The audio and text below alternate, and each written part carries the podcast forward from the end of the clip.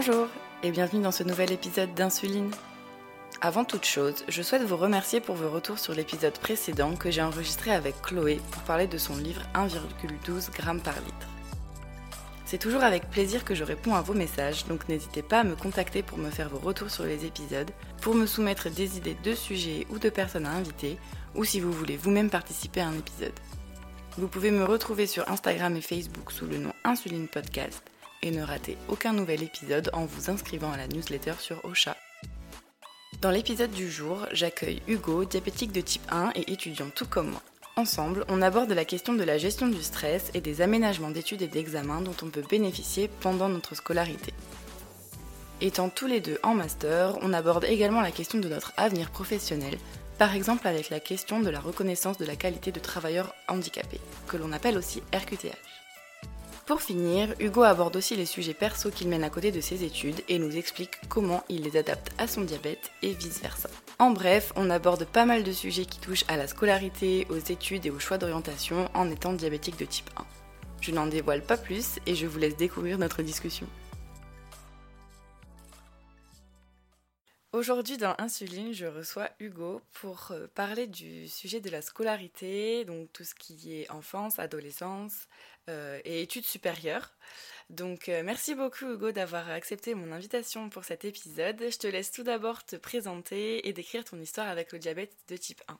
Eh ben, merci à toi d'abord. Alors, moi je m'appelle Hugo, moi je suis diabétique depuis que j'ai 5 ans et actuellement j'en ai 22, donc ça commence à faire un petit moment. Du coup, contrairement à certaines personnes qui, qui ont eu leur diabète plus tard, à l'adolescence, tout ça, c'est très vite devenu quelque chose de...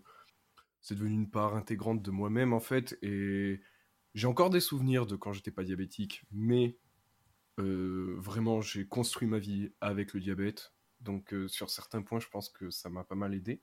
Mmh.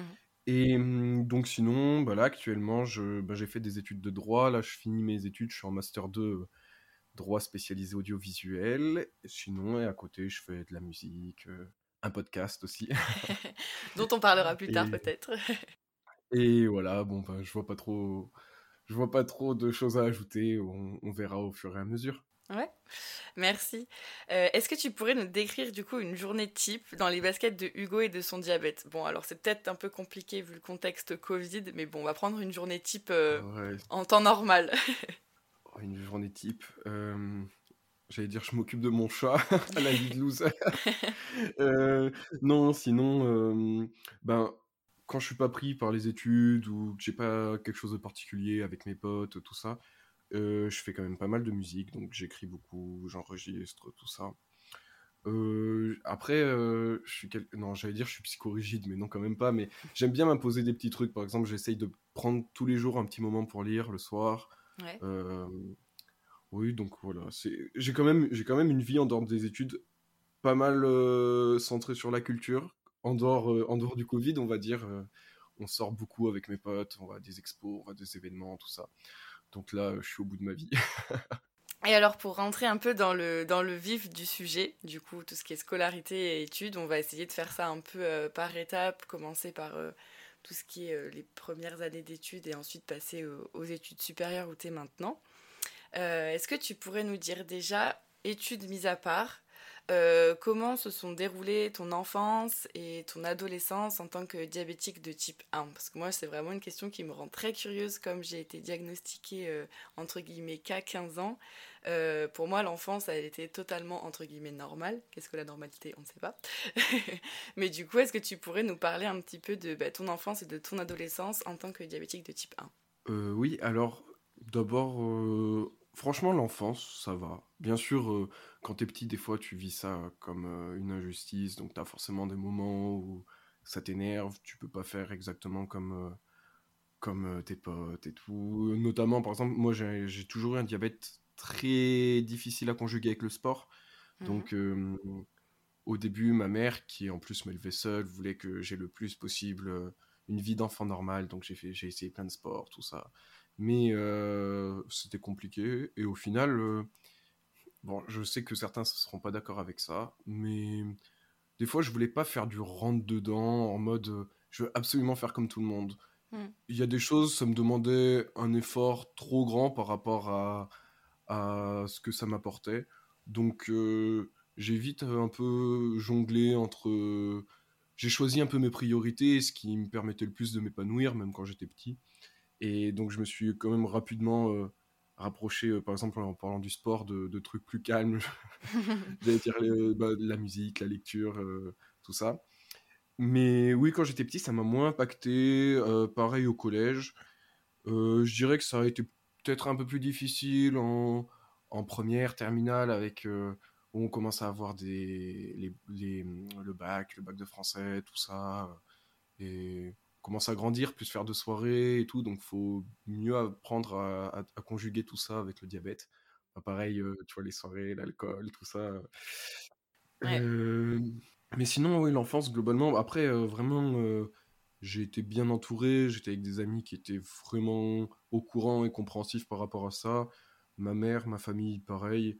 Et du coup, euh, ça a été, ça s'est bien passé, je dirais. Ben, il y a toujours des moments un peu compliqués, tout ça, mais j'ai pas vécu ça comme une souffrance permanente. Et euh, du coup, au niveau de la, de la scolarité, est-ce que tu as déjà été euh, discriminé à cause de ton diabète de type 1 Par exemple, je sais pas, pour les sorties scolaires, pour bah, par exemple le sport, comme tu disais, ou pour, je sais pas, le repas à la cantine, ou ce genre de choses alors, bon, moi, je viens de, je viens de l'Ardèche, donc euh, petit lycée, petit collège, tout ça. Et je dois avouer que j'ai toujours été avec des équipes pédagogiques et tout au top, que ce soit au collège, euh, ben, école, collège, euh, lycée, que ce soit la vie scolaire, CPE, les infirmières, ça a toujours été vraiment nickel, très arrangeant, donc tout s'est super bien passé. Euh, tu vois, que ce soit au niveau du self, prioritaire ou quoi, il y a toujours eu des. Je m'en souviens même au collège, par exemple, des fois, il n'y avait pas trop de féculents, des trucs comme ça, ben, il me faisait une assiette, euh, genre juste pour moi, euh, pour que j'en ai, tu vois, des trucs comme ça. jamais de problème, jamais de remarques de prof. Il y a juste une fois, mais quand j'étais en primaire, au début où j'étais malade, où on avait une remplaçante en instit qui avait été ultra violente verbalement. En gros, j'étais en hypo, elle avait dit, ben il attendra comme les autres euh, la récré pour prendre son goûter. D'accord. Ma, ma, mère était venue à, ma mère était venue à l'école, il y avait eu un gros clash. Elle avait fait pleurer ma mère, je m'en souviens. Et euh, le scandale. le... Ouais, ouais, ouais, le directeur de, l'école qui était venu et il avait passé un savant. Euh, à cette dame qui disait ouais le diabète je connais ma grand-mère elle est diabétique euh, euh, elle n'a pas des impératifs comme ça et tout waouh ah ouais c'est un peu violent quand même comme euh, comme surtout, un enfant quoi petit, tu comprends pas quoi oui voilà c'est exactement ça ouais ouais ouais. Et est-ce que question qui me vient comme ça comment tu te contrôlais à l'époque tu faisais des dextros ouais alors depuis que je suis diabétique j'ai eu un j'ai un diabète qui est dit instable. Donc tu vois notamment j'ai par moment, j'ai des productions d'anticorps anti-insuline, ce qui faisait qu'à l'époque, ben, pendant une durée euh, indéterminée, jamais la même, et impossible à... C'était impossible à déceler, ben, j'avais des anticorps qui faisaient que l'insuline euh, ne passait pas pendant... ou peu pendant quelques temps, quoi. Et donc ça a aussi, euh, ça a aussi beaucoup joué. Du coup, depuis que j'étais petit, à l'école, j'avais une infirmière qui passait une ou deux fois par jour pour les contrôles. Et après, je suis rapidement devenu autonome à partir de mes je sais pas, 9 ans, on va dire. Mmh et donc, je me débrouillais toujours tout seul. Et c'était quoi la question de base? Tu te contrôlais comment au niveau des glycémies? Du ah, oui, tu faisais des dextros bah, Oui, je faisais des dextros, mais mmh, il n'y avait jamais eu aucun problème. Je les faisais en classe et tout. Ouais, ouais t'as jamais eu peur de les faire en classe ou quoi? Non, non. En plus, vraiment, je l'ai eu depuis. Je suis diabétique depuis que je suis petit. Du coup, j'ai jamais eu je jette pas la pierre ou je juge pas ceux qui veulent cacher ou quoi. Mais vu que j'ai grandi avec, en fait, pour moi, il y avait même pas de questions à se poser parce que hmm. c'était là. Et hmm. donc, je, je, l'ai jamais caché.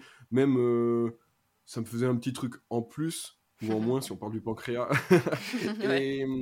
et, même, j'aimais bien euh, expliquer aux gamins. Bah, au final, euh, je pense pas qu'ils comprenaient tellement, mais ça faisait des curieux et j'aimais bien parler. Bref.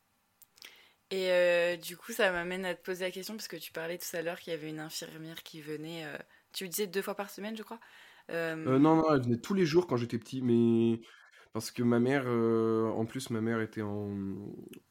journaliste, du coup, elle était tout le temps en déplacement, et l'école ne pouvait pas s'occuper de ça, parce que, tu vois, il y avait quand même une responsabilité. Du mmh. coup, elle venait une fois le matin, une fois l'après-midi, jusqu'à mes... jusqu'au CM2, je dirais, à peu près. D'accord. D'accord. Et du coup, elle était vraiment au point. Elle t'aidait par exemple à faire tes bolus, c'est pas le midi ou ce genre de Bah, choses? même pas ça, j'ai vite été euh, autonome, mais quand même, euh, elle vérifiait, elle me disait du coup à midi si t'es plutôt haut, tu fais ça, si t'es ça, tu vois, genre, Ouais, euh, elle me guidait un peu. Et ça m'a bien aidé parce qu'au final, j'étais très jeune, mais je suis euh, après, ensuite, rapidement devenu totalement autonome. Hmm. Et euh, du coup, ça c'était l'infirmière du coup quand t'étais plus petit, mais une fois que t'as plus l'infirmière euh, plus tard, j'imagine bah du coup au collège ou au Bah lycée. oui, plutôt euh. Est-ce que du coup de temps en temps t'allais voir l'infirmière du coup ou l'infirmier de ton collège ou lycée? Parce que moi je me rappelle que j'avais bah du coup au lycée, comme j'étais diagnostiquée au lycée, j'avais une petite boîte, tu sais, entre guillemets, de secours qui était tout le temps à la à l'infirmerie. Ah, mais moi, j'avais, j'avais un frigo. Et non, non. Alors, franchement, que ce soit au collège ou au lycée, grosse dédicace à elles. hein. Franchement, deux infirmières, elles étaient au top. C'était trop mes potes. Et hum, elles étaient vraiment au top. Et oui, j'ai passé pas mal de temps. euh, j'y allais quand même, franchement, j'y allais souvent. J'y allais au moins toutes les semaines. Mais même, euh, bon, on va se le dire hein, entre nous, euh, à l'époque, des fois, j'en jouais pas, mais pff, vraiment, j'étais en hypo un peu. J'aurais pu rester en, en classe, mais vu que j'arrivais plus à suivre ou quoi, je me disais, allez hop, je vais me reposer à l'infirmerie. Mais voilà, ça, ça m'a posé aucun problème. Vu que les résultats suivaient, en plus, on m'a jamais embêté. Oui, oui, Non, oui. non, elles étaient vraiment super cool. euh. Elles comprenaient que c'était pas facile, ben, que c'était quand même pas facile pour un, un jeune de grandir avec ça en plus. donc. Gros SO euh, aux infirmières. euh. Bah ouais, ouais, moi aussi, mon infirmière du lycée, c'était vraiment un amour. Enfin, à chaque fois que j'y allais, euh, c'était Oh, Emeline, oui, t'inquiète pas, t'inquiète pas, vraiment, t'inquiète pas, on va vraiment tout faire, t'inquiète pas. Et du coup, c'était hyper, hyper rassurant. Elle était toujours là. Je sais qu'elle s'entendait très bien avec mes parents. Je sais que mes parents pouvaient l'appeler ou elle pouvait appeler mes parents euh, bah, comme ça. Et du coup, c'était hyper rassurant de, bah, d'avoir cette personne-là. Parce que je me dis que si c'était quelqu'un qui n'était pas très euh, réactif ou quoi, bah, ça se serait peut-être pas aussi bien passé. euh, les deux premières années, quoi. Donc, euh, donc c'est cool. Et du coup, je me rappelle qu'avec elle, j'ai mis en place le PAI. Du coup, je voulais te demander si tu avais Ah bénéficié euh, ouais. d'aménagement euh, bah, déjà pour les, les études, donc tout ce qui est école, et si après tu avais bénéficié d'aménagement pour tout ce qui est examen, parce que ça aussi c'est une grosse, euh, Et grosse oui, question. le PAI. Ah là là, le- ce mot, je n'avais pas entendu depuis longtemps. En plus, euh, bon, nous, nous, ici, là, on, on parle sans langue de bois, mais euh, MDPH de l'Ardèche, euh, horrible, hein, du coup, euh, à chaque fois. Dans le PAI, c'est avec la MDPH ou? Alors là, euh, tu me poses une colle. Moi, Bon, le bah, PAI, le à PAI, je l'avais fait, je me rappelle quand je l'étais au lycée, il y avait mes parents, il y avait l'infirmière du lycée, il y avait le directeur, et il y avait une dame de la, de la médecine du coup scolaire, je pense, ou quelque chose comme ça. Oh ouais, bon, c'est peut-être ça, bon, pas sûr en tout cas. Mais oui, oui, PAI et aménagement bah, depuis le, le collège, je m'en souviens, même le brevet, je l'ai passé en, en tiers-temps, dans la salle de tiers-temps. Et après, euh, bah, j'avais pas d'aména- d'aménagement sur les contrôles, tout ça, mais bien sûr, euh, au lycée, euh, si j'étais en hypo ou quoi, j'ai déjà raté des contrôles parce que j'étais en hypo, et une fois encore, ils étaient super conciliants. Hmm, Donc, euh, que ce soit les profs ou quoi, bon, euh, autant quand, quand ça se passe mal, tu vois, faut, faut pas hésiter à pointer du doigt, mais Oui, quand ils sont super compréhensifs et tout, faut pas hésiter à le dire parce que ça m'a vraiment aidé dans ma scolarité. Et oui, donc euh, au bac, j'avais au bac pareil, j'avais un tiers-temps, j'avais un temps euh, non, j'avais pas un tiers-temps. J'étais en salle petit comité et avec un temps compensatoire. En gros, si j'étais en hypo tout ça, je disais là j'ai besoin de me reposer, il hmm. notait le temps et je lui, je lui disais là je reprends et, et voilà. Ouais, moi c'est ce que j'ai du coup le temps compensatoire depuis, euh, bah, depuis 2015. À chaque fois que j'ai eu des examens, j'étais en temps compensatoire. Et euh, c'est vraiment, vraiment cool parce que même pour le bac, j'étais avec la salle du coup des tiers-temps comme toi. Et ce qui est vraiment cool, c'est qu'on est en petit comité, euh, dans une petite classe, on se sent un peu plus à l'aise que par exemple bah, plus tard dans les études supérieures avec les grands amphis. Donc euh, moi j'aime bien bien parler ça. après ça justement. Ouais. Bon, de toute façon, là on passe aux études supérieures. Donc euh, Ok, d'accord, ça ça va, ça va. Euh, du coup, en ce qui concerne les études supérieures, est-ce que quand tu es arrivé à la fin de, de la terminale, du coup, à la fin de, de ton lycée, quand tu as commencé à te demander bah, ce que tu allais faire plus tard, est-ce que le fait d'être diabétique de type 1 euh, t'a empêché de faire le choix que tu voulais pour tes études ou t'as fait à la, rigueur douter de tes capacités à réussir dans telle ou telle étude Alors, douter, non. En plus, euh, je me suis beaucoup ennuyé en fait au, lycée. Vraiment, première terminale, euh, j'écoutais pas en cours, tout ça. J'avais, ça va, hein, je m'en sortais, mais je me suis beaucoup ennuyé. et j'ai vraiment commencé à m'épanouir en plus aux études sup et j'avais envie de justement, je, savais que je voulais découvrir euh, de, nouveaux trucs, tout ça. Et donc euh, j'ai vraiment pas douté, je me suis dit je vais euh, dans ce qui me fait envie, donc en l'occurrence le droit, mmh même si c'était un peu par, par hasard. Et après par contre j'aurais une réponse plus nuancée en ce qui concerne par la suite les choix de métier, tout ça. Parce que sans parler des métiers qui sont encore aujourd'hui interdit aux diabétiques de type 1. Bah, par exemple, à un moment, euh, tu sais, des fois dans tes études, tu cherches plusieurs, euh, plusieurs un peu chemins possibles.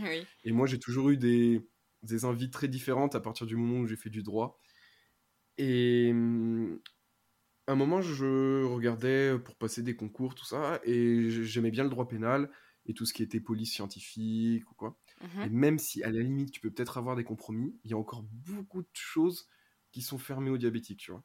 D'accord. Pareil, les concours d'officier, tu peux pas passer en fait, tu peux pas euh, passer un concours euh, d'officier si t'es si es diabétique. Après, bon, c'est pas ce qui m'intéresse, mais je donne ça comme exemple. Enfin, mais à pas, tu peux passer le concours, mais après, tu peux, tu, tu n'as pas le droit au port d'armes, etc. Et euh, depuis que du coup que tu es rentré en études supérieures, est-ce que déjà, est-ce que ça t'a fait augmenter ton stress? Parce que moi, je sais que ça m'a fait augmenter mon stress de ouf de oh passer là là, on, on, arrive en terrain glissant là. Parce que bah, tout ce qui est. Euh, autant dans la vie quotidienne, bon, ça va, mais tout ce qui est euh, partiel, examen, rien que être en amphi ou ce genre de choses. Moi, je sais que, bah, rien que par exemple, gérer une hypo quand je suis en amphi, il m'est arrivé une fois où j'étais en amphi et j'ai vraiment fait une hypo, mais une hypo du, futur, quoi, vraiment incroyable. Et tu sais, j'étais en plein milieu du banc de l'amphi. Mais tu sais que tu racontes exactement l'histoire que je comptais raconter. Vas-y, alors je te laisse prendre la main, on va voir si ça, si ça ah va dans la même direction. C'est bien, raconte, raconte j'ai beaucoup de choses à dire, donc euh, raconte la fin de ton histoire. Et du coup, oui, j'étais en, plein milieu de l'amphi, en plein milieu du banc, du, du, banc qui était en plein milieu de l'amphi, et du coup, j'ai dû faire lever toute la rangée en plein milieu de l'amphi. En plus, c'était avec Quel une prof qui, qui, qui, bon, acceptait pas forcément beaucoup qu'on sorte de son cours comme ça, inopinément, quoi. Et euh, parce qu'il fallait que je prenne l'air, parce que tu sais, j'étais tellement euh, basse qu'en fait, je respirais plus. Enfin, j'avais besoin de prendre l'air, du coup, je suis sortie dehors. Mais vraiment, bah, alors là, niveau discrétion, c'était raté, quoi. c'était vraiment raté. Mais du coup, ah, pour... je sais pas si c'est la même anecdote que toi ou pas. Mais déjà, ah, moi, ce, genre de choses, euh, ça me. Ça me c'est du stress en plus. Le fait d'être en hypo, en plus, t'as le stress qui arrive derrière, quoi. Exactement. Et c'est une spirale infernale un peu. Et justement, en L1, on était des amphis de 500, nous, à peu près. Mm. Euh, ça m'est arrivé une fois. Et ensuite, bon, je sais pas si certains écouteront le podcast, parce que... Mais euh, mes potes se, reconnaîtront si jamais.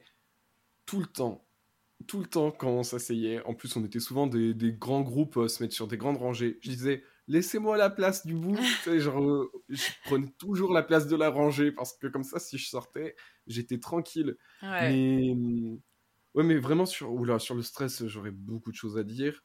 Et en plus, euh, comment dire, je sais que c'est beaucoup plus. Souvent, les, les mecs sont beaucoup plus pudiques là-dessus. Ben, D'ailleurs, euh, que ce soit sur le stress ou le diabète, parce que, ben, comme on en parlait une fois en off, toi et moi, rien que pour tes épisodes, c'est beaucoup plus facile de trouver, euh, de trouver des filles. Carrément.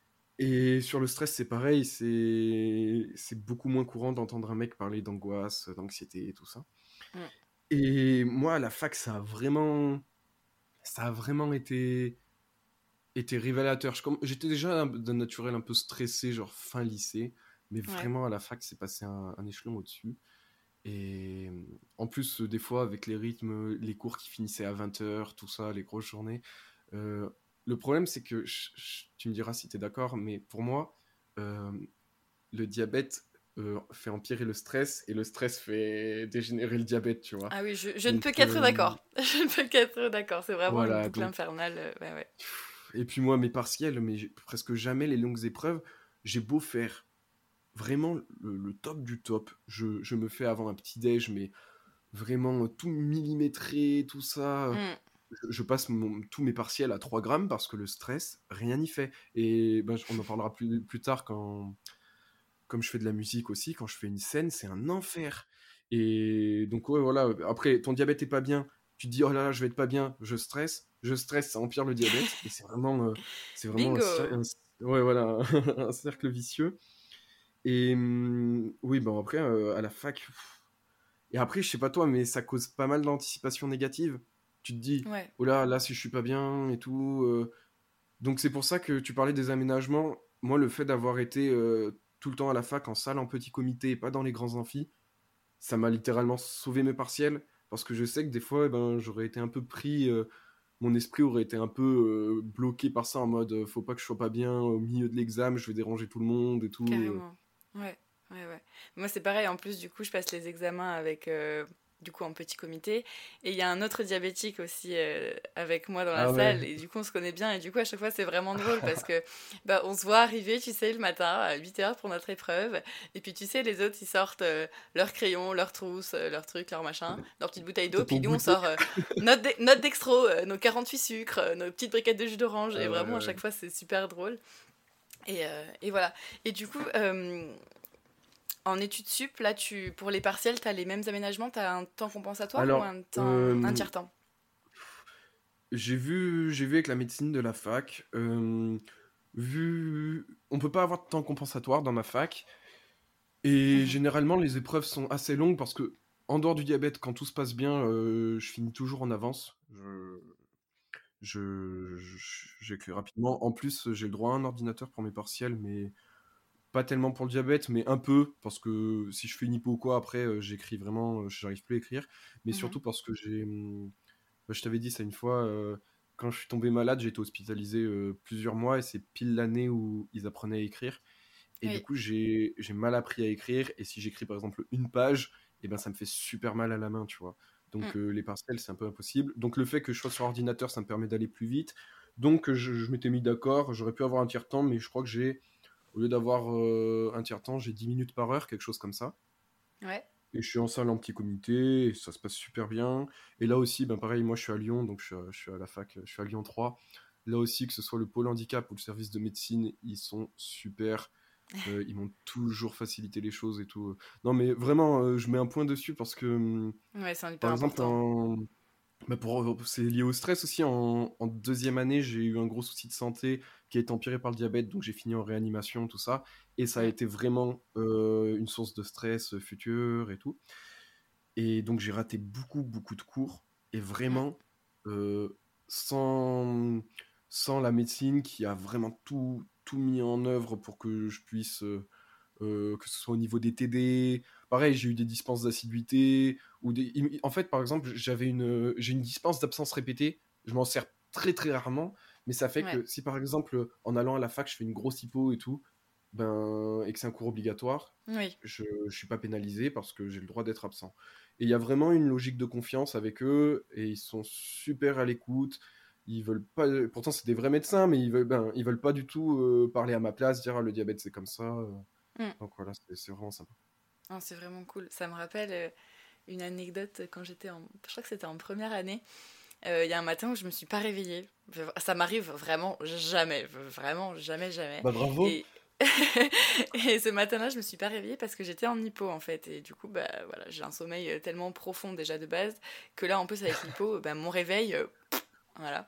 Et du coup, j'avais un TD du coup obligatoire le matin et, et euh, ben, je me suis réveillée à la fin, à l'heure de, fin du TD, quoi. Du coup, je me suis dépêchée d'aller à la fac et tout.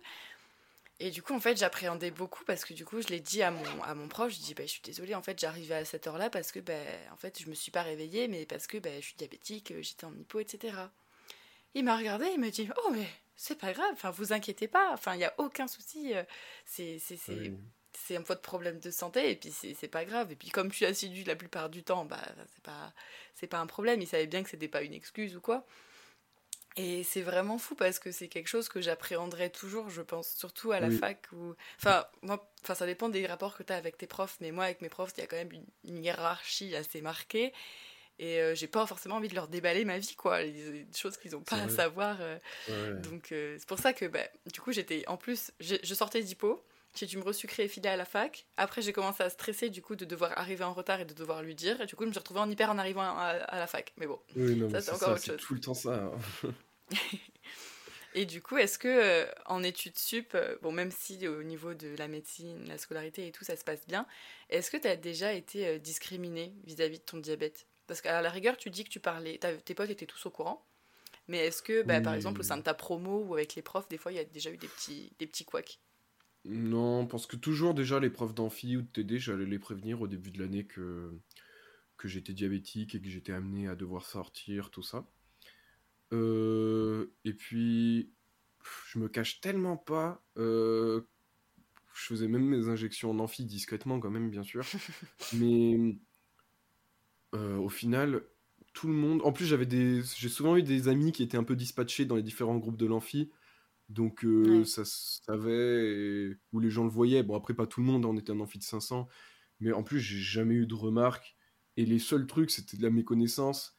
Et, ou des fois des trucs marrants. Par exemple, là, quelqu'un dans ma classe, là, dans ma promo, bon, on, est, on est 18, hein, mais cette année, un pote n'avait pas fait le rapprochement, c'était au début de l'année, on se connaissait pas trop, et j'étais en hypo, je commence à sortir, tu vois, je, commence à sortir de quoi manger ou quoi, ouais. et il fait, bah alors Hugo, t'as pris ton petit goûter Classique et, après, après, il m'a dit, bah il est diabétique, et il était mort, bah, on était mort de rire, tu vois, mais c'est souvent des trucs dus à de la même méconnaissance ou quoi, et moi ça me fait trop rire, à partir du moment où t'as pas de de mauvaises intentions derrière. Euh. Non, non, mais de la discrimination euh, pure et dure, euh, j'en ai, j'en ai jamais eu vraiment. C'est génial, c'est génial. Puis même, c'est génial que t'en, ris ou quoi. Mmh.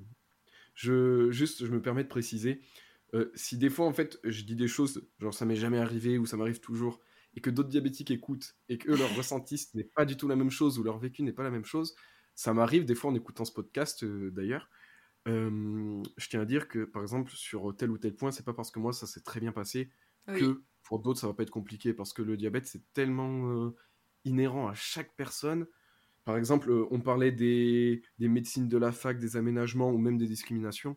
Le nombre de fois où j'ai entendu des jeunes qui, pour des aménagements ou des remarques de profs ou d'étudiants, d'élèves au lycée, ça me met hors de moi, mais ça existe vraiment.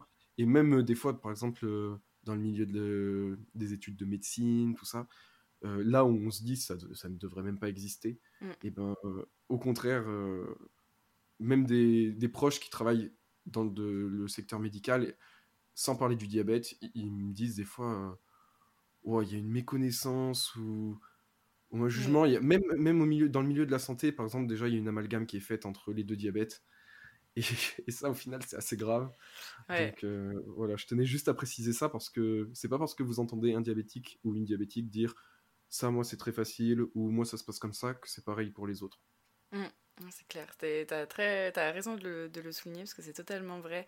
Et, mais moi-même, hein, quand j'enregistre les épisodes et que j'entends les gens parler, je me dis, ah ça je l'ai déjà vécu, ça je l'ai pas déjà vécu. Et, et ce qui est cool, c'est que bah, du coup, même, bah, on peut, on peut se dire que bah, on l'a pas encore vécu, mais que si jamais on le vit euh, bah, plus tard, bah, on en aura déjà entendu parler un peu, on saura peut-être un peu mieux comment euh, réagir euh, si jamais ça nous arrive, quoi.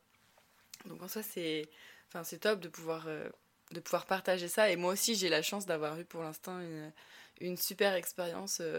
Il y a juste un truc que j'ai un peu en travers de la gorge, c'est bah, du coup de tous ces protocoles d'aménagement, tu sais, enfin, je sais pas pour toi, mais normalement, faut C'est une double peine, en fait.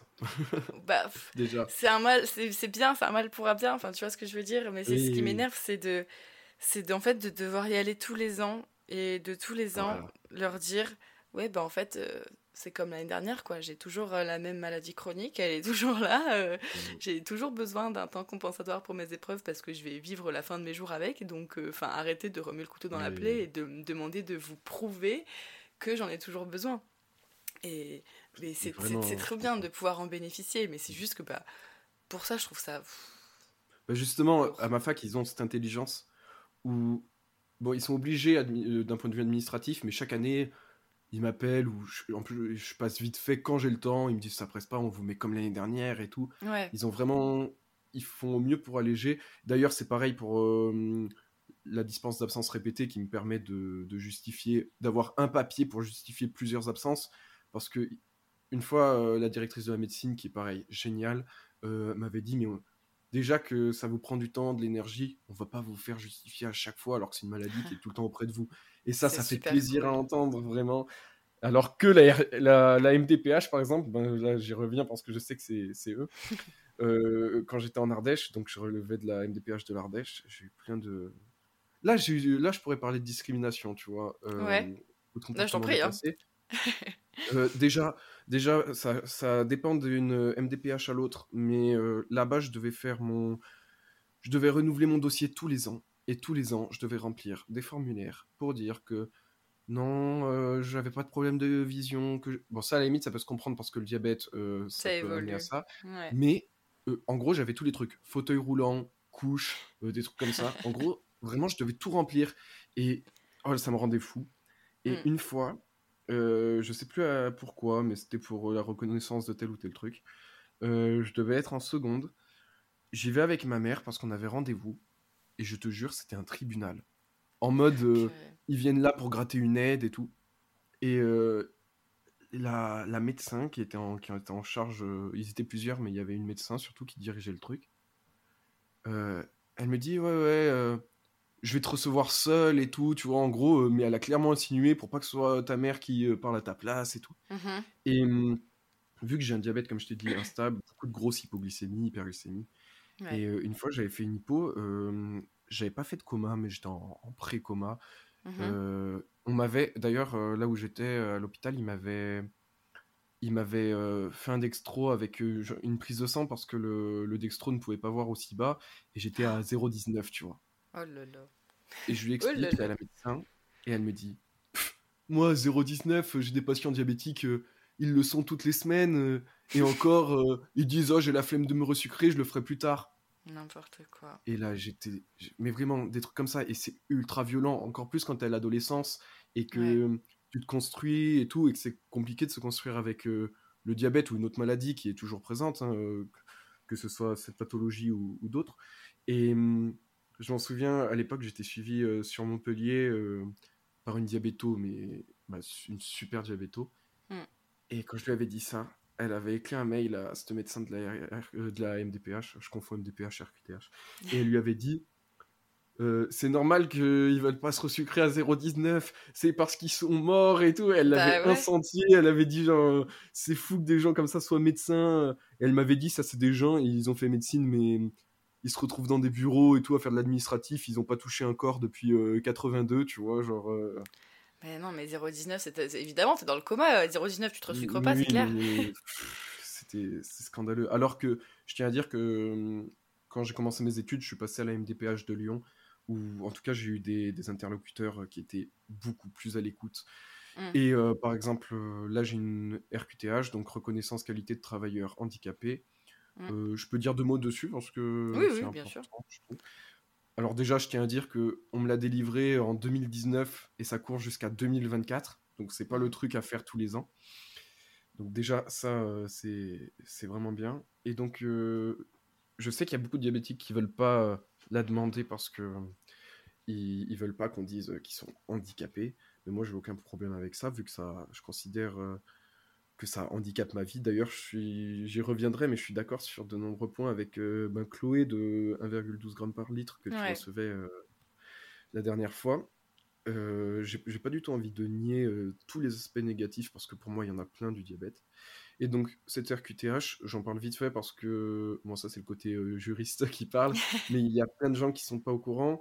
Et même si c'est pas tous les diabétiques qui peuvent en avoir droit parce que faut, ça dépend de la MDPH euh, du département, de la commission, de, du diabète en question, parce que parfois il faut justifier d'une certaine instabilité et tout ça. Mmh en gros, ça permet euh, d'être reconnu en tant que travailleur handicapé. Vous n'êtes pas obligé de, à aucun moment de le dire à l'employeur. L'employeur ne peut pas le savoir si vous ne le dites pas. Mais ça vous permet d'avoir des aménagements, que ce soit pour passer les concours, par exemple les concours de la fonction publique, tout ça, les tiers-temps, ça vous donne directement droit à ça. Et ça vous permet, dans le public et dans le privé, euh, d'avoir droit des, par exemple, aménagement du temps de travail, aménagement dû à votre handicap, euh, tout ça. Euh, c'est encore plus facile dans le public que dans le privé. Et dans le privé et dans le public aussi, ça, ça vous fait aussi rentrer dans l'obligation de, je sais plus comment ça s'appelle, mais les entreprises ont une obligation de d'employer des travailleurs handicapés. Voilà, d'employer. donc c'est 6% à partir de 20, de 20 salariés. Et donc, euh, ça ne va pas, en général, en tout cas sur les boîtes de plus de 20 salariés, c'est sûr que ça va pas vous discriminer. En général, ils ont même plutôt intérêt. Et ça, c'est quelque chose de bien parce que même s'il y a un petit côté discrimination positive qu'on pourrait critiquer éventuellement, ça permet quand même vraiment d'améliorer l'accessibilité aux personnes en situation de handicap. Mmh. Et je considère qu'il y a quand même beaucoup de diabétiques pour qui c'est pas du vol parce que en termes de fatigue, de charge mentale, tout ça, c'est vraiment quelque chose qui prend beaucoup de temps. Voilà, je ferme la parenthèse. Carrément. Non, mais c'est super intéressant parce que, bah, comme on en avait parlé euh, tous les deux avant d'enregistrer l'épisode, mais euh, moi je l'ai pas et c'est vrai que je me suis même pas posé trop la question euh, bah, parce que déjà je suis en études sup donc je me suis dit le travail, non, pas tout de suite. mais aussi parce que j'en ai pas forcément entendu parler et, et bon, pour l'instant, je me dis que j'en ai pas forcément besoin, mais je me dis en effet, peut-être qu'à la longue. c'est peut-être quelque chose que je voudrais. Pour l'instant, j'ai pas trop de mal avec mon diabète, donc ça va. Mais c'est vrai que c'est hyper important de savoir qu'on a ça euh, qui est à disponibilité et que ben... Et c'est toi qui avais fait les démarches du coup? Euh, oui, oui, auprès de la MDPH. Et petit détail que j'ai oublié pour euh, si certains sont étudiants ou quoi, ça marche aussi pour les stages. Par exemple, bah là, moi, je cherche un stage de fin d'études. Mmh donc, toutes les boîtes où il y a plus de 20 salariés, ça peut aussi vous aider des fois à trouver un stage. Et je sais que ah, j'ai plus le nom, mais il y, y, a des associations qui aident aussi les personnes euh, avec une RQTH en situation de handicap, donc diabétique ou un autre handicap, à trouver des stages, qui ont des réseaux, tout ça. Et euh, je ne sais plus ce que je voulais dire, mais c'est pas grave. Ah oui, parce qu'il faut savoir, je ne l'ai pas précisé, en fait, les entreprises qui ne répondent pas à cette obligation de 6% euh, se vont infliger des amendes. Donc, elles ont tout intérêt à ne pas passer à côté de ça parce que euh, ça va aussi leur permettre d'économiser, entre guillemets, des... ou du moins leur éviter de payer des amendes euh, si, si elles engagent euh, à cette personne qui sont porteuses d'un handicap. Mmh. Oui, surtout que le diabète, pour eux, tu leur dis ça, tu leur expliques un peu, c'est pas, c'est pas un handicap qui est très lourd pour eux en soi à adapter. Voilà. au final, c'est un gain. rien vous ça, me, ça me rend malade de dire ça aussi, mais c'est vrai. Enfin, pour eux, c'est pas c'est pas un gros sacrifice entre guillemets ils vont pas passer du temps à nous former ou à adapter notre bureau ou ceci ils n'ont pas de frais à engager et il faut pas hésiter par contre c'est pas parce que vous avez une reconnaissance de handicap que vous devez être vu vous, comme handicapé ou quoi euh, moi euh, les seules fois où j'en ai parlé d'ailleurs pour rassurer l'employeur euh, après ça c'est un, avantage entre guillemets qu'on peut avoir avec le diabète c'est que je dis à l'employeur je suis totalement autonome avec euh, ma maladie, mm. tout ça. Euh, vous avez pas besoin, j'ai pas besoin de, de, soins, de trucs. Euh. donc ça aussi, n'hésitez pas à, rassurer aussi parce que les gens, pas diabolisent, mais ont souvent une vision un peu archaïque. ouais, archaïque ou différente de la réalité de, de, de certaines maladies. Donc n'hésitez pas à les rassurer. Ouais. C'est ce qui s'est, c'est ce qui s'est passé. Moi, j'ai commencé un job étudiant euh, bah, juste avant Covid en restauration. Et euh, c'était la première fois où en fait je me suis dit bon Emeline, euh, parce que d'habitude en fait j'attends, j'attends peut-être quelques semaines avant de dire à mes collègues Ou, ou, mon employeur que je suis diabétique pour qu'en fait, en fait je ressens le besoin de faire mes preuves avant de le dire, de montrer qu'en fait je fais du très bon travail, etc. Ah oui, et au fait je suis diabétique. Mais bon, vous avez vu que ça n'impacte pas ce que je fais. Et euh, là, euh, en octobre, du coup, c'était la première fois que je me disais, bon, bah, je vais lui dire, en fait, euh, dès le début. Et il m'a dit, ok, ok, bon, je sais pas forcément ce que c'est, etc. Mais est-ce que ça va? Est-ce que tu le gères? Est-ce que, est que ça va quoi? Il dit, et je lui ai dit, bah oui. Il a fait, bon, bah c'est parfait. si jamais il y a, quoi que ce soit, tu fais ce dont tu as besoin. Et ça, c'était. enfin, et je me suis dit, bon, bah ok, Evelyne, maintenant tu peux le dire. Et, et voilà, et c'est des trucs tout bêtes, mais par exemple, un peu plus tard on avait eu un, tu sais, un briefing et euh, notre, notre chef, en gros, nous avait dit euh, Oui, donc du coup, s'il vous plaît, euh, vraiment pas de téléphone pendant le service. Et tu vois, moi, je me suis, je me suis, je me suis retrouvée à expliquer, enfin, à dire parce que je, je, me sentais en fait mal et j'étais là mais par contre, moi, des fois, je sors un truc qui ressemble à un téléphone de ma poche, mais en fait, c'est pas un téléphone, c'est ma pompe à insuline et tout. Et ils étaient là, mais oui, Evelyne, enfin, évidemment, il n'y a pas de souci. Mais tu sais, j'avais l'impression que, ben, ils pouvaient croire que c'était un téléphone ou quelque chose comme ça et que du coup, ils m'auraient mal vu. Alors que pas du tout, ils étaient là, mais évidemment, pourquoi tu nous le dis? Enfin, il n'y a aucun problème. J'ai une anecdote dans la, même, euh, dans la même lignée. Et juste, euh, je voulais savoir, tu faisais quoi dans la restauration pour juste euh, par curiosité? Euh, J'étais hôtesse. Donc euh, j'accueillais que- les, gens au restaurant, je les plaçais, puis après je m'occupais un peu, un peu de, de tout ce qu'on pouvait faire pendant le service pour aider à gauche à Que droite. je vois le service, par exemple, vraiment, je fluctue tellement que le service, je pourrais pas parce que je suis sûr de faire des hippos ou des C'est trucs comme ça. difficile, je- ouais. Ah Ouais, ouais. Bah, euh, pour cet, revenir... Ouais, pardon. Vas-y, vas-y. je t'ai coupé la parole, je suis désolé. Non, vas-y. cet été, je travaillais dans un, dans un restaurant où on faisait euh, énormément, énormément de couverts. On avait euh, peut-être 300 ou 400 tables. C'était un truc énorme, c'est une espèce de grosse guinguette. Et euh, on faisait, euh, je sais plus combien on faisait de couverts, mais un bon 3000 ou quelque chose comme ça euh, le soir. Ouais, ouais, ouais. Et c'était super grand. Et du coup, en fait, je passais mes soirées à courir, même en étant que, entre guillemets, parce que je ne devrais pas dire que, mais en- même en étant hôtesse, quoi. Et c'est pour ça qu'à un moment, on m'avait proposé de faire du service.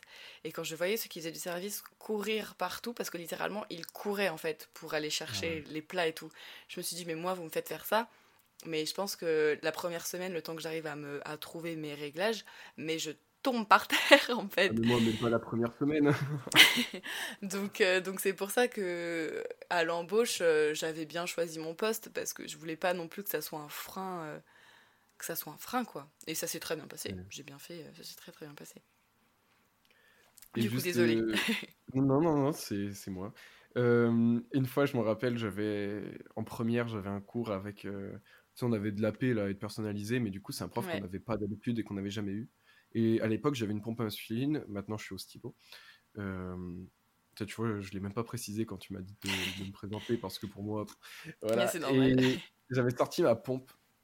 Et t'as le mec, euh, le prof, qui était un peu, je sais pas, euh, pas autoritaire, mais tu vois, il aimait bien, il aimait bien un peu affirmer sa, sa position. Il était venu, il avait tendu la main il a fait votre portable dans ma main, comme ça, tu vois.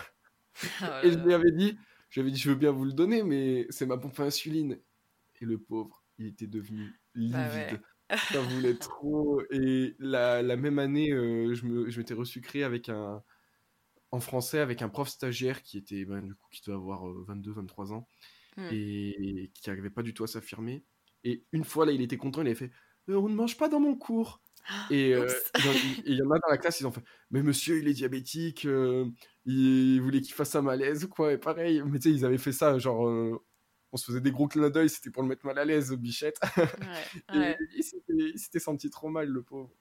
Bah ouais, en, en même temps, c'est tellement peu répandu que forcément, tu vois quelqu'un manger en classe, tu te dis, bah il a juste faim, quoi. Alors que non, nous, euh, bah, désolé, c'est pas éviter de tomber dans les pommes. Donc, euh, donc ouais, non, c'est clair. Euh, ça m'amène à parler de tout ce que tu fais à côté des études. Parce que gérer les études, on en a parlé, c'est déjà pas mal compliqué. Euh, mais du coup, gérer études et projets perso, euh, ça peut l'être d'autant plus. Donc déjà, je voulais te demander quel projet perso tu as à côté de tes études?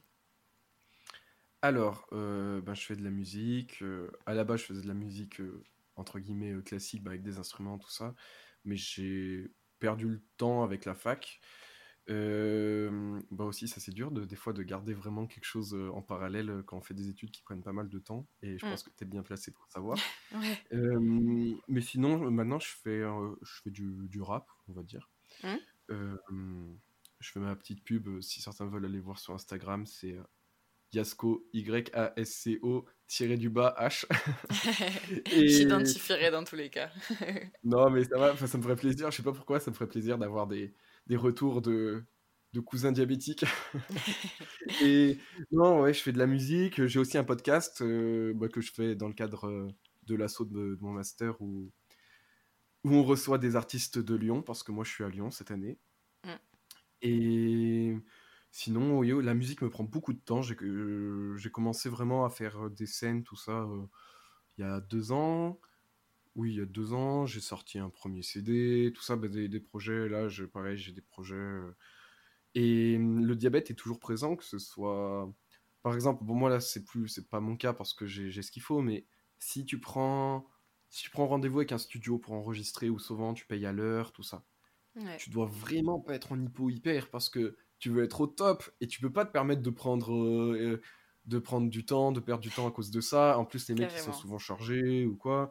Mm. aussi, les, les, tournages de clips, c'est souvent sur une journée et tout.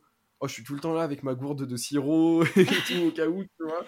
Mais ouais, il y a pas mal de choses. Et mmh, depuis que je suis à la fac, depuis que quand même, je, dirais depuis ma deuxième année où les études sont devenues plus denses et que j'ai fait plus de projets à côté, euh, personnellement, je sais que c'est pas le cas de tout le monde, mais j'ai des potes, c'est ça. Le diabète me fatigue vraiment. Et quand je fais une grosse hyper, une grosse hypo, ça se ressent sur la journée. De... Mes collègues se foutent de ma gueule parce que souvent je, je suis obligé de faire une petite sieste et tout parce que sinon je, suis classique. voilà. Et donc, comment tu arrives à gérer un peu, parce qu'on a parlé du stress euh, des études, mais comment tu arrives à gérer le stress des deux?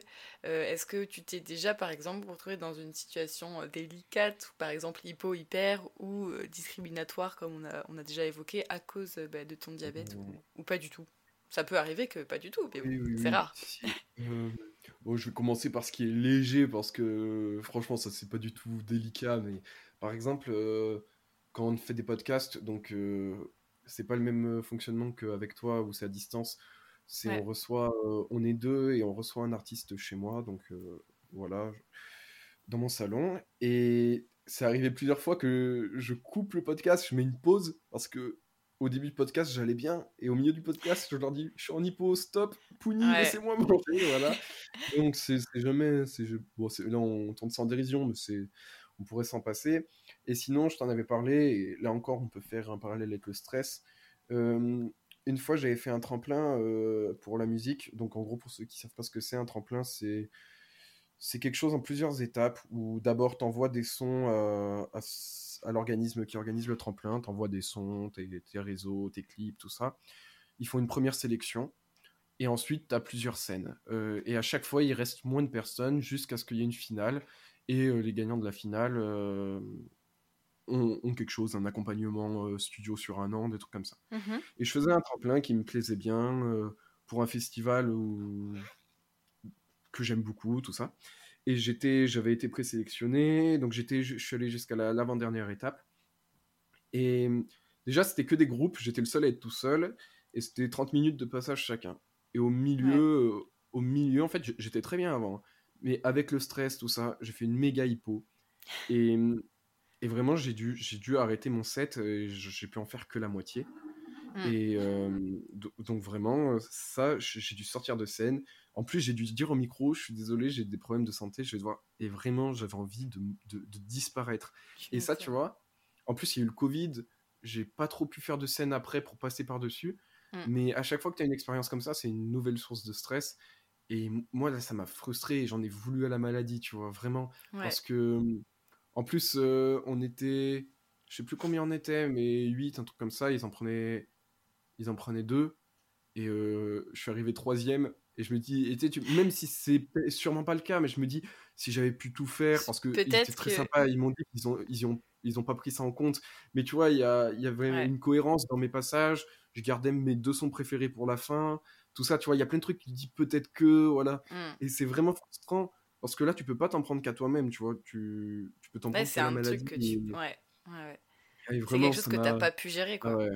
Ça m'a fait beaucoup de mal, tu vois. Euh, c'était compliqué. je veux bien le croire. Mais c'est pareil, enfin, pour en revenir, ça revient sur le sujet des études, mais euh, rien que là, mes partiels, moi, en janvier, c'était une catastrophe au niveau des glycémies parce que j'étais stressée. Mais mmh. c'est trop bizarre parce que ben, j'ai le stress m'a fait, m'a fait des, effets, des, effets sur la glycémie les deux, les deux derniers jours, mais pas les premiers. Donc en fait, au début, ça s'est très bien passé, et des fois ça se passe bien, et des fois ça se passe mal, et en fait, t'es là, bon, bah aujourd'hui, à quelle sauce je vais être mangé en fait? Et ça peut arriver à n'importe quel moment, comme toi, bah, pendant tes tremplins ou quoi. Du coup, c'est hyper frustrant. Ah, mais vraiment, je. Euh, bref, ça c'est. C'est pour ça que le. Voilà, ben, euh, franchement, tant mieux pour eux, mais ceux qui disent voilà, mon diabète me gêne en rien, je peux faire tout ce que je veux, ou, ou euh, on adapte, c'est quoi là C'est la phrase de diabète, euh, je les adore. mais le, franchement, elles sont super, je suis pas mal ce qu'elles font. Mais le, c'est quoi la phrase déjà? C'est on adapte pas sa diabète, à sa vie ça? Ben, On essaye quoi. J'ai cru comprendre que ben, Chloé, la dernière fois, partageait un peu ma vision. Ben, pour moi, c'est pas du tout vrai. Et c'est là-dessus que je voulais rebondir euh, tout à l'heure. Pour le choix des études, ça m'a pas du tout fait douter, tout ça. Mais sans parler des métiers qui ne sont pas accessibles car interdits aux diabétiques. Mm.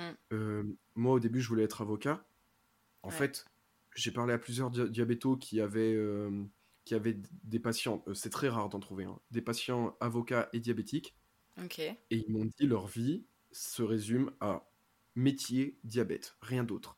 Et vraiment, ok, il y en a qui arrivent vraiment, qui ont un diabète stable, qui le gèrent très bien, mais c'est des rythmes de vie où tu n'as pas du tout de routine, où tu peux, suivant le, type d'avocat, tu peux être réveillé dans la nuit pour des GAV, des gardes à vue, pardon.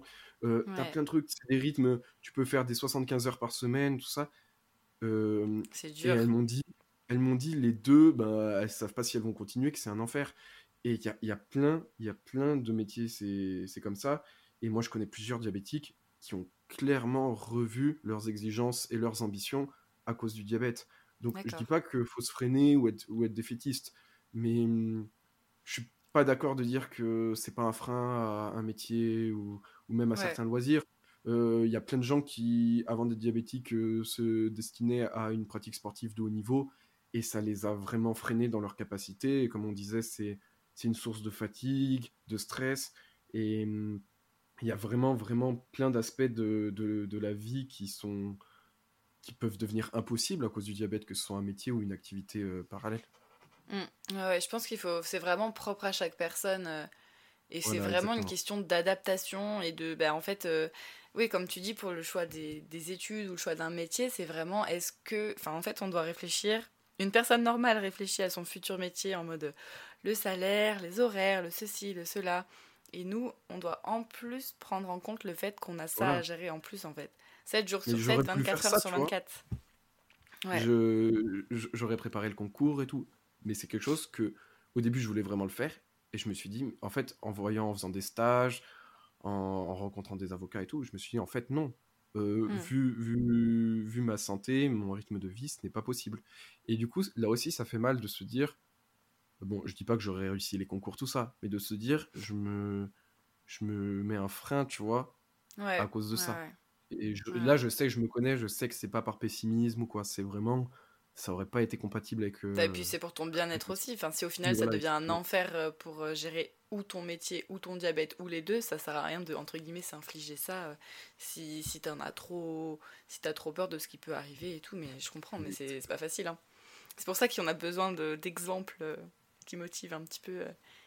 Mais, euh, Et du coup, tu sais ce que tu veux faire euh, plus tard? La question qui tue. ben oui, j'aimerais bosser dans la musique. Là, je, cherche un, stage dans un label, tout ça. C'est un peu compliqué avec le Covid. Tout le monde nous dit, tout le monde nous dit dans ma promo, que ce soit dans le cinéma, la musique ou quoi. Oh, on est intéressé par votre profil, mais vu la situation, c'est impossible. Mais oui, oui, j'aimerais beaucoup bosser dans la musique, dans la culture, tout ça. Mmh. Cool. Je crois que c'est toi pour toi.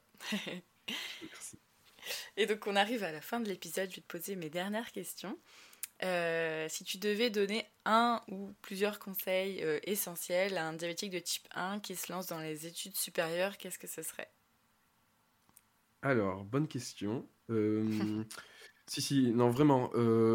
alors, vraiment, ne pas hésiter à solliciter des aménagements. Parce que je sais qu'il y a plein de diabétiques qui n'osent pas ou qui ne se sentent pas légitimes du fait de l'invisibilité de la maladie ce n'est pas parce que la maladie est invisible qu'elle ne se voit pas ou que vous avez l'air entre guillemets normal. Loin de moi l'idée que ceux qui ont un handicap visible ne sont pas normaux, mais voilà, le fait que ce soit pas visible, euh, ce n'est pas une raison. Vous, ça, même quelqu'un qui a un diabète, qu'il arrive à bien gérer, plutôt stable ou quoi, ça va quand même l'handicaper. Il y aura une certaine charge mentale ou quoi. C'est totalement légitime. Euh, donc, ensuite, faut, je dirais, faut s'écouter. Et moi, par exemple, j'ai mis plusieurs, un, deux ans même à la fac, à, comprendre qu'il fallait vraiment que je travaille à ma manière et que j'essaye pas absolument de me calquer sur, euh, sur mes amis qui, mmh. par exemple, eux, allaient jusqu'à la BU super tard, travaillaient beaucoup plus que moi, allaient à tous les cours. Faut vraiment. Moi, je savais que je pouvais être rigoureux tout seul, donc par exemple, les, cours pas importants ou que j'arrivais très bien à rattraper ou quoi, euh, je les faisais sauter, je faisais vraiment des calculs et euh, je travaillais euh, chez moi en parallèle. J'ai toujours fait cette espèce de, petite cuisine un petit peu en fonction de, mes besoins pour réussir à, à, mieux adapter mes études à mon diabète et adapter mon diabète à mes études.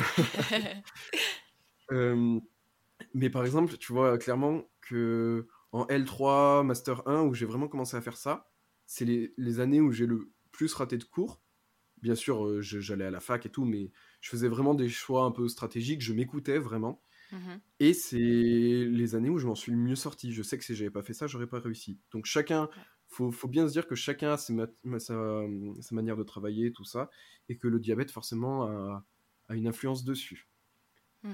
Et, puis les études, il faut profiter des études sup où c'est plus la plus d'autonomie pour vraiment pouvoir, comme tu dis, se caler son propre rythme et faire comme on, comme on le sent, quoi.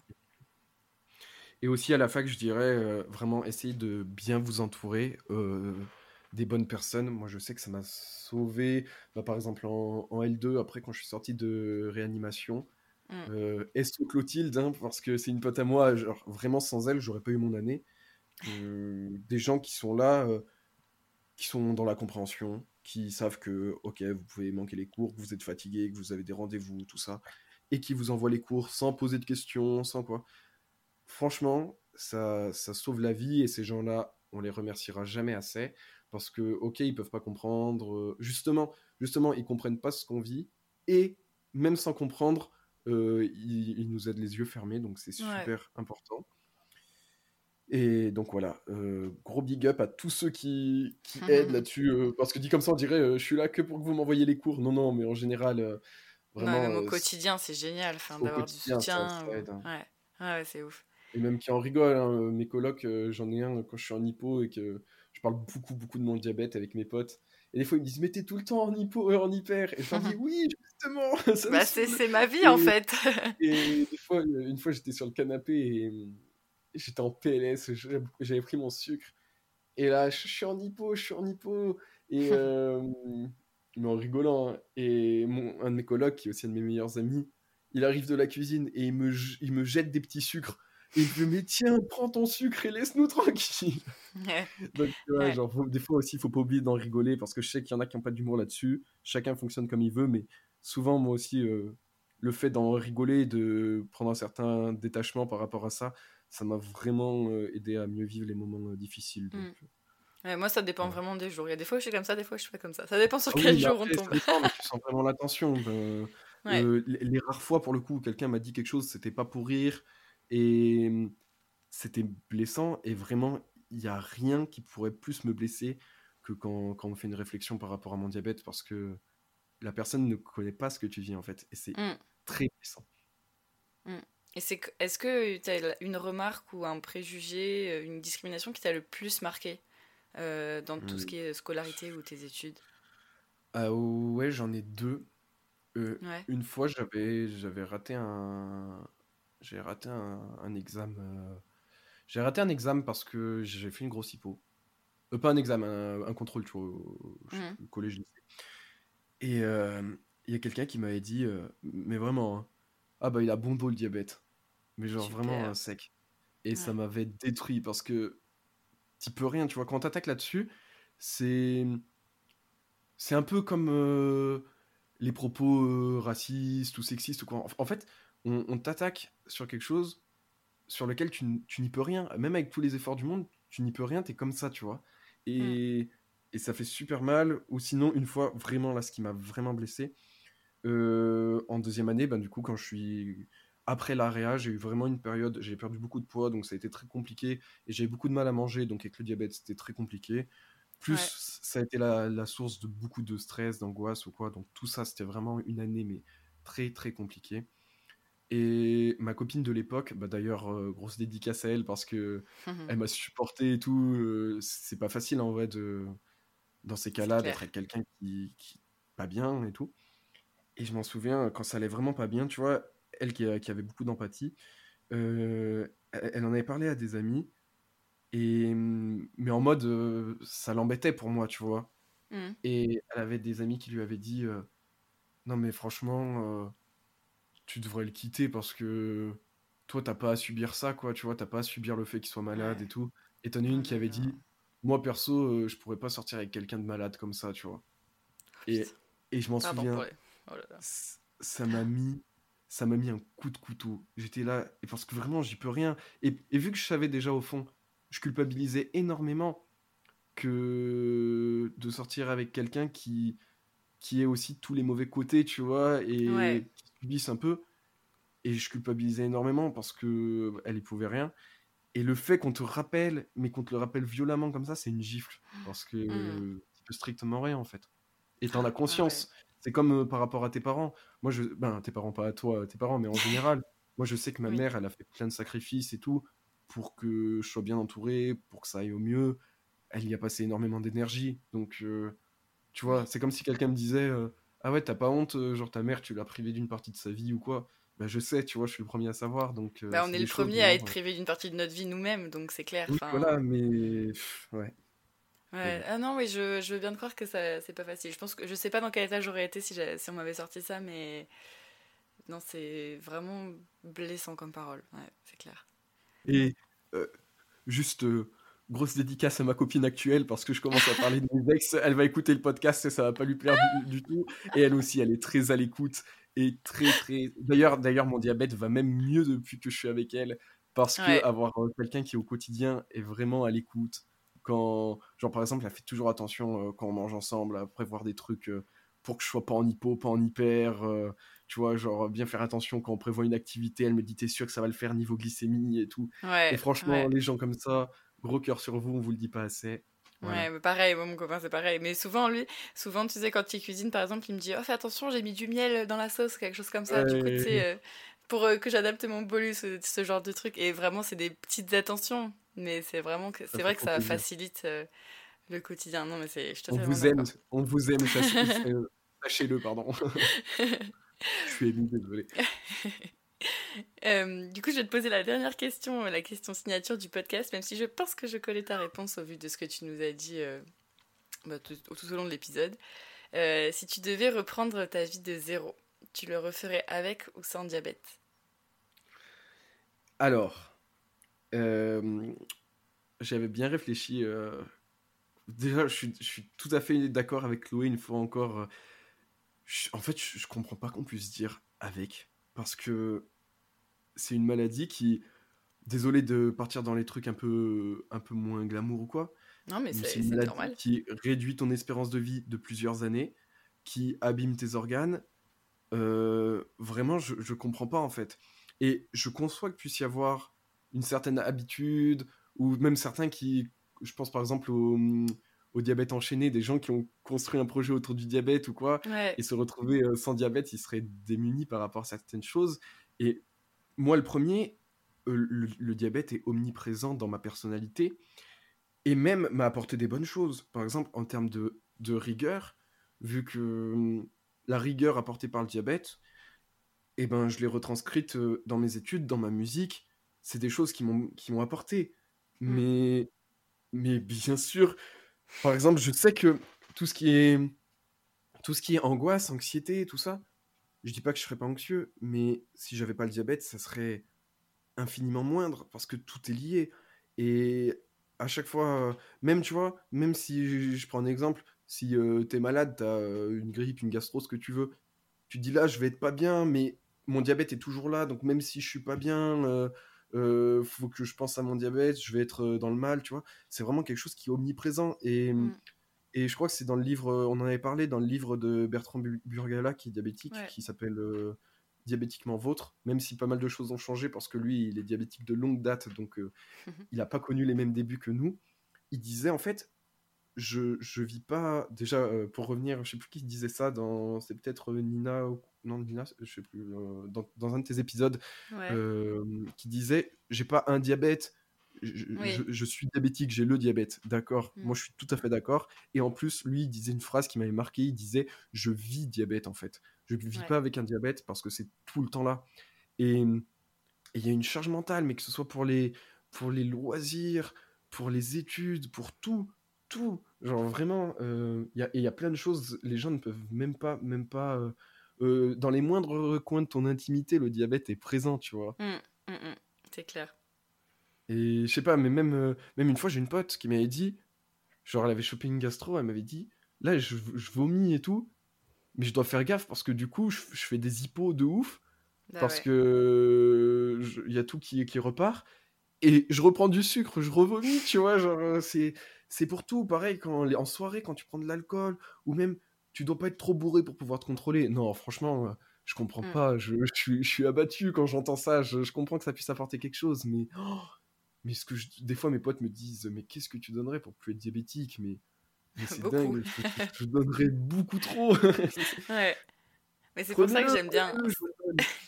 C'est pour ça que j'aime bien poser cette question parce que bon, ça dépend des épisodes, mais, euh, mais souvent on essaye de montrer qu'on peut tout faire, etc., comme tout le monde, etc. Mais en fait, c'est pas parce que euh, bah on, peut faire, on arrive à faire tout ce qu'on arrive à faire entre guillemets, même avec tous les obstacles qu'on rencontre, qu'on rencontre, pardon, euh, qu'on accepte et et qu'on qu'on n'a pas envie de ne plus l'avoir. Enfin, j'arrive même pas à parler parce que vraiment je me dis, c'est en fait si j'avais pas le diabète, où est-ce que j'en serais aujourd'hui? Et en fait, t'en sais ça. rien. Ça oui, impacte tellement toute ta Tout, vie tout. que tu peux pas savoir euh, si euh, t'es comme ça parce que le diabète ou t'es comme ça parce que c'est toi en fait. Et c'est fou. Mais vraiment. c'est pour ça que j'aime bien poser cette question parce que, bah pareil, moi tu vois, le podcast en gros, je l'ai fait euh, grâce entre guillemets au diabète. Oui, Mais, voilà, euh, mais il y a- il y a- mais je bon. pas qu'il n'y a pas de bon, tu vois. Il y a, il y a toujours. Ouais, Il y a, tu peux en faire une force sur certains points, tout ça, mais, mais quand même, franchement, dans la balance, c'est. y a pas photo. Voilà. Mais moi, je vois ça Ouais. prend trop de place parce que même si je vis avec, ben tu vois, je, franchement, je suis, je suis totalement épanoui dans ma vie parce que j'ai des amis super, je fais des études qui me plaisent, euh, j'ai des projets artistiques, euh, tu vois, je fais plein de trucs, je m'ennuie jamais. Mm. Mais même si ça m'a apporté, franchement, ça fatigue, ça, il y a plein de choses, tu vois, c'est, c'est vraiment très compliqué. Je, je, je comprends vraiment pas qu'on puisse vouloir garder le diabète, quoi. Mm. Même si j'en serais sûrement, je- autant j'aurais fait des études, j'aurais eu un parcours, une personnalité totalement différente sans ça. Ça m'a apporté du bon, euh, même beaucoup de bon, je pense. Mais euh, c'est à partir du moment où ça touche à ta santé, ton espérance de vie et tout, pour moi, il y a très peu de choses qui peuvent compenser ça, tu vois.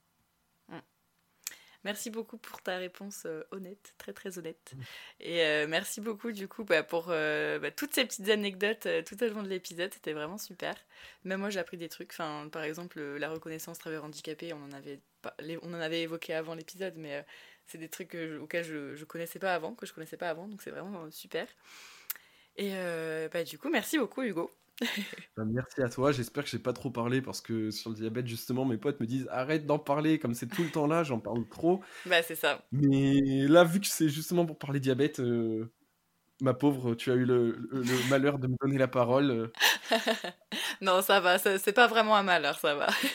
Et j'espère que du coup, bah, ça pourra en aider euh, bah, certains, peut-être, qui veulent se lancer dans les études sup, ou des parents qui s'inquiètent peut-être bah, pour les études de leurs enfants, ou ce genre de choses. Donc, euh, donc non, c'est vraiment cool. Et puis aussi montrer que bah, même si on a tout ça, on arrive à, faire, à avoir des projets à côté, et que notre vie ne se résume pas à études, diabète, euh, études, diabète. Donc c'est vraiment trop cool. J'ai une question juste pour finir. Oui. Vu que hum, à chaque fois, donc, tu échanges, tu, tu interroges des diabétiques, euh, même si des fois, par exemple, au début de, de ton podcast, tu te présentais, tout ça, est-ce que ça serait pas intéressant, une fois que ce soit toi de l'autre côté du micro, et que tu te fasses interroger? Parce que au final, euh, toi aussi, je suis sûr que tu as beaucoup de choses intéressantes à dire, même si tu parsèmes un peu des idées euh, parmi les podcasts. Voilà. Ouais. Je, je jette une idée comme ça parce que Bah, peut-être ouais, que ta vie mériterait aussi d'être. Ça, ça peut s'envisager, ça peut s'envisager. ouais, ouais. Moi j'aime bien, euh, moi j'aime bien écouter les gens, mais c'est vrai que c'est vrai que, bah, en fait, je considère que toute personne diabétique pourrait faire un épisode en fait, parce que bah, toute personne évidemment. diabétique, comme on l'a dit, a son histoire, a ses anecdotes, a ses péripéties, et, euh, et j'espère que bah, il y aura un maximum de personnes possibles qu'on pourra entendre ici, parce que bah, je trouve ça trop cool de pouvoir partager ça. Et oui, bah, alors là, mille fois oui, j'aimerais trop passer derrière le micro. Merci Et, pour ta hum, petite question. Pour finir, dernier point. Puis-je faire quelques dédicaces? Vas-y, vas-y, fais-toi plaisir. Tu vois, parce qu'on est quand même écouté par toute la France. Oula, oula. non, non, non, je voulais, je voulais juste dire franchement, quand même. Bon, on- une fois encore, on en parle quand ça se passe mal, mais merci aux diabétos, personnels de santé qui sont à l'écoute, parce qu'il y en a et qui, qui nous voient d'abord comme des êtres humains et pas comme des diabétiques. Mes deux diabétos, franchement, elles sont super. Mon infirmier que je vois des fois et tout, il est super. Mes potes, vous me supportez. Ma copine, vous me supportez avec mon diabète, j'en parle tout le temps, voilà. Pareil dans le cadre universitaire. Là, on a quand même parlé des gens qui disaient des trucs euh, pas forcément sympas, mais je préfère quand même encore une fois le rappeler. Les proches, tout ça. Merci à vous. Sans vous, on serait foutus. C'est clair, les aidants, c'est incroyable à quel point ils nous aident au quotidien. C'est ouf. Voilà, voilà. Merci Hugo. Et allez streamer mes sons. Merci beaucoup d'avoir rejoint ma conversation avec Hugo et d'avoir partagé ce moment avec nous. J'espère que cet épisode vous a plu et je vous dis à très bientôt pour un nouvel épisode d'Insuline.